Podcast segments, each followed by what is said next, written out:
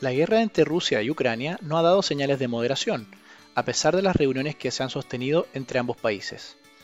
Así, las sanciones aplicadas por Estados Unidos y la Unión Europea hacia Rusia han derivado en una mayor presión sobre los precios de las materias primas, con el petróleo alcanzando valores cercanos a 115 dólares el barril. Lo anterior, en nuestra opinión, derivará en una alta inflación en el presente año, no solo de forma directa por el lado del incremento de las gasolinas, sino que también por el alza en otros productos, dado el aumento de los costos de producción.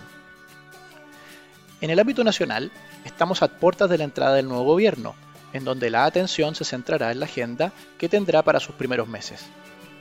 En este sentido, creemos que destacan las iniciativas en materia tributaria, previsional y laboral, lo que también contrasta con un entorno económico bastante complejo a raíz de la pandemia y ahora último la fuerte alza en las materias primas por la guerra entre Rusia y Ucrania.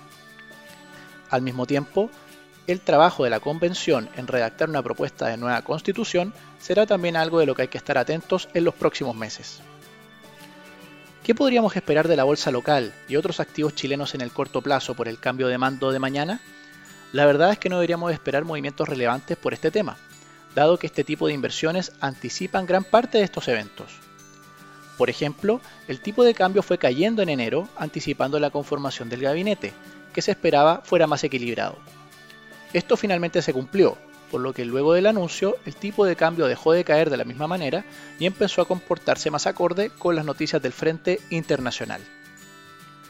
Finalmente, si quieres saber más sobre nuestras recomendaciones, te invitamos a visitar nuestra página web banco.vice.cl inversiones o contactando directamente a tu ejecutivo de inversión.